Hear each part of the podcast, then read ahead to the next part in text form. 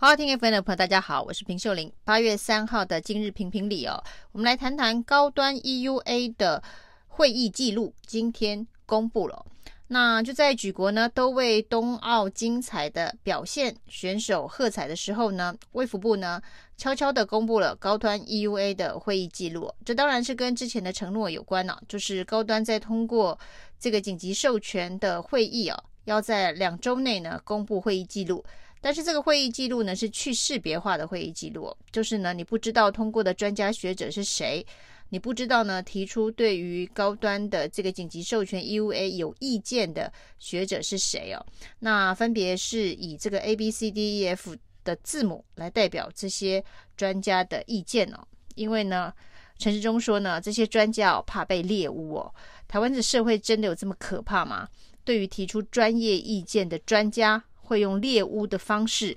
去对付吗？不过呢，既然卫福部已经做了这样的决定哦，我们就来仔细检视这一份去识别化，只有 A B C D E 代号却没有人名的专家意见书哦，到底告诉我们什么资讯呢？那这样子的一场紧急授权的会议啊，对于这个未来影响重大的高端疫苗大规模的施种，又有什么样子的意义啊？那这份去识别化的这个记录哦，那总共是一个一场二十一个人的会议啊。那主席不投票，所以有二十个人投票。那大致的结果呢，就是十五个人对于这个 EV 的通过是有条件通过，就是有附加各式的意见跟条件。那有一个人要求补件之后才能通过，有一个人是不同意。那主要的这个专家意见呢，就是这些所谓的有条件通过的专家哦，那他到底提出了哪些意见呢？那有三位专家哦，这代号分别是 A、B、C 的三位专家哦，他要求高端哦要继续进行安定性的试验哦，那证明这个疫苗的支持效期哦，就是你要不断的去监测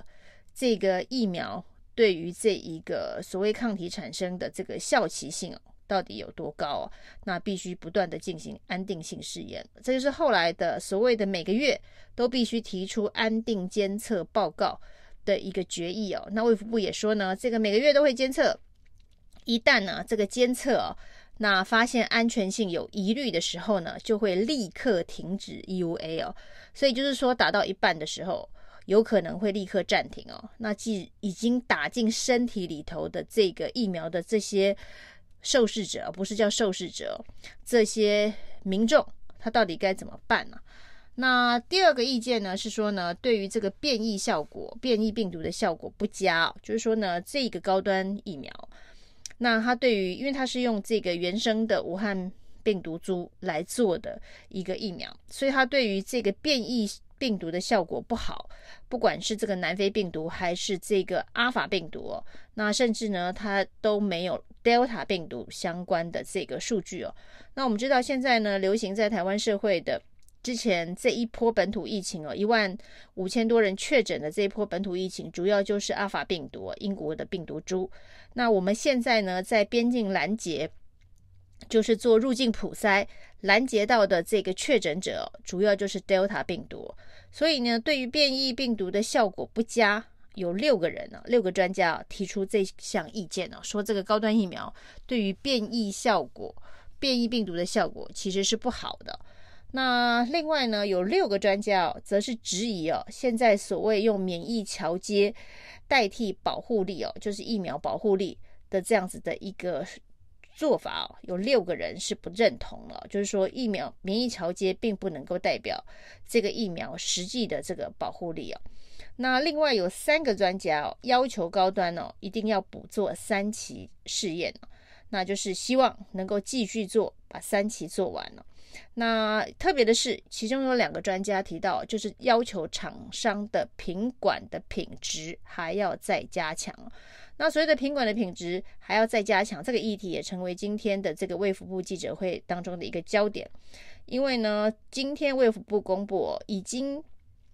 通过，就食药署已经封签检验了二十六万剂的高端疫苗，也就是说，二十六万剂的高端疫苗已经在线等着可以杀发出去施打了，因为已经检查完了，封签检查完了。那他是从这一个高端疫苗的 EUA 会议之前就开始审查了。那那个时候呢，就开始有这个批次的量产。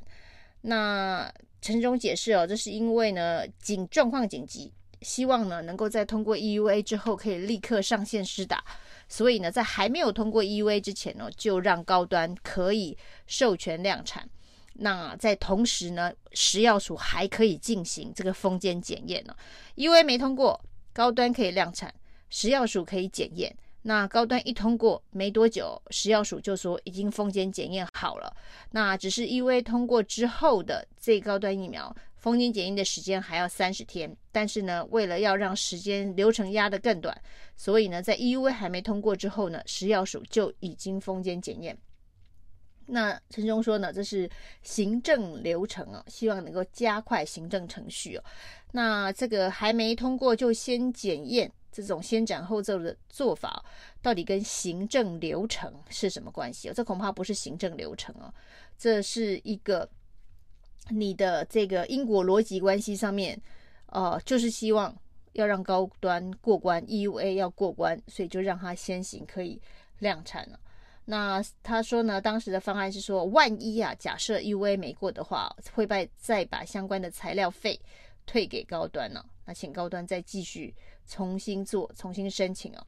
那回过头来讲哦，这一批所谓的专家希望高端的品管能够控制更加强，是因为这一批二十六万剂的这个已经封检检验的高端疫苗，它公布出来哦的批号是完全不连续的，就是呢，它中间的这个数字。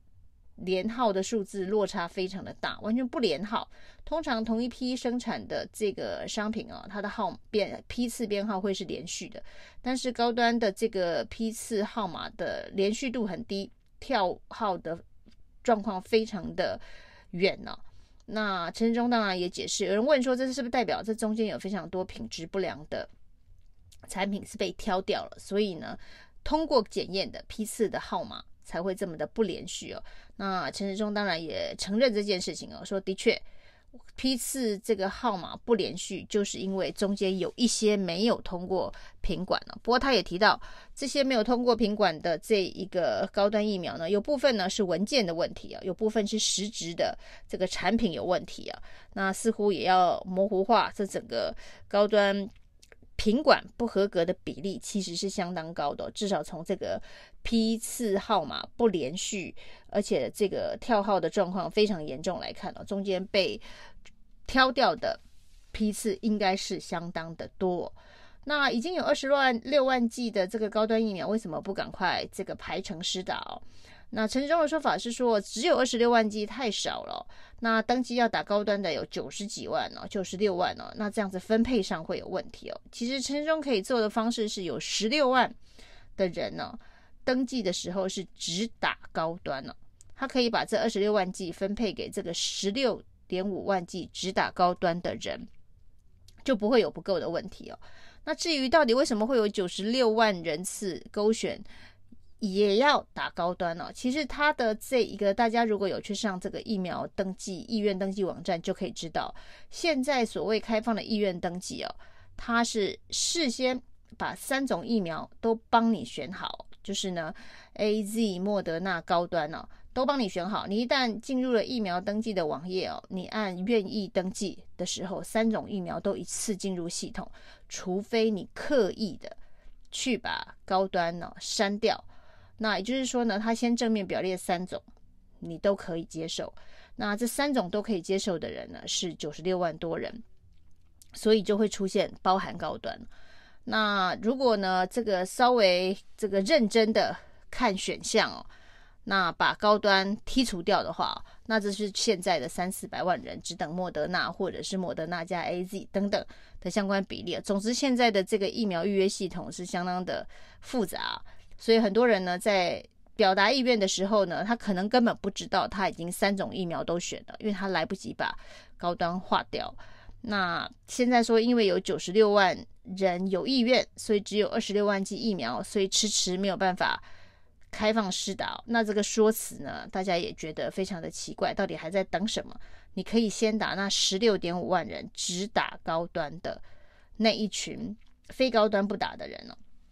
那总言之呢，这次的高端的从 EUA 一直到现在哦，这个还没有 EUA 就已经封间检验，那已经可以这个开放施打的过程当中哦，可以看得出来呢，卫福部处处的在护航高端，希望降低哦国人对于高端的疑虑哦。如果这样子真的大规模施打，恐怕就是一个最好的试验了。那只是卫福部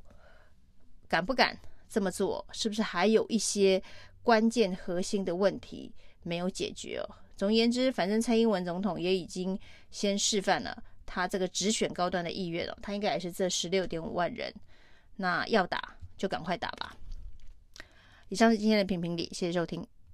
谢谢收听，请继续关注好好听 FM，并分享给您的好朋友。